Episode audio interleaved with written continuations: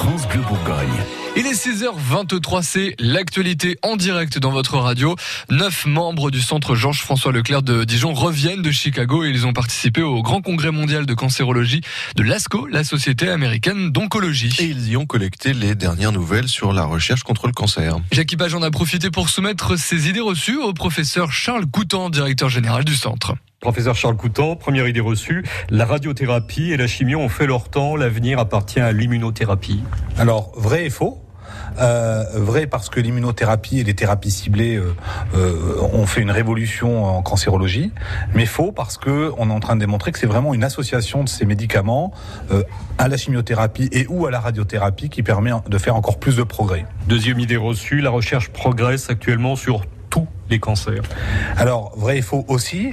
Euh, vrai parce que euh, tous les cancers font l'objet de recherches euh, importantes, mais faux parce que malheureusement pour certains cancers, on n'a pas encore fait d'avancées majeures. Euh, à l'ASCO, il y a une étude qui était très attendue et qui malheureusement est négative concernant les sarcomes. La phase 2 était clairement positive. Il y a même eu certains pays qui avaient accéléré la, la, la mise sur le marché de ce, médicament, notamment la FDA aux États-Unis. Et puis euh, la phase 3, qui devait confirmer les résultats de la phase 2, euh, est clairement euh, négative. Et pour les sarcomes, euh, c'est le même traitement depuis 25 ans.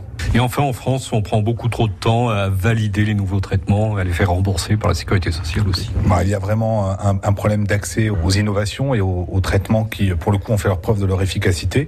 Alors, euh, avec les extensions d'ATU, autorisation temporaire d'utilisation, euh, euh, il y a des choses qui sont faites, hein, mais c'est vrai que c'est très frustrant pour nous de savoir que ce médicament, il est efficace, de savoir que euh, il a démontré vraiment une grande efficacité et que malheureusement, on peut pas le prescrire parce que non remboursé dans, cette indication.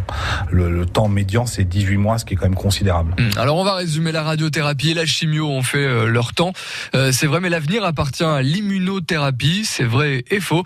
L'immunothérapie a révolutionné la cancérologie, mais c'est encore plus efficace en association avec les autres traitements. La recherche progresse sur tous les cancers. Tous les cancers font l'objet de recherches importantes, mais pour certains, bon, on n'a pas encore fait de découvertes majeures. Et puis en France, on prend trop de temps à valider les nouveaux traitements et à les faire rembourser par la Sécu.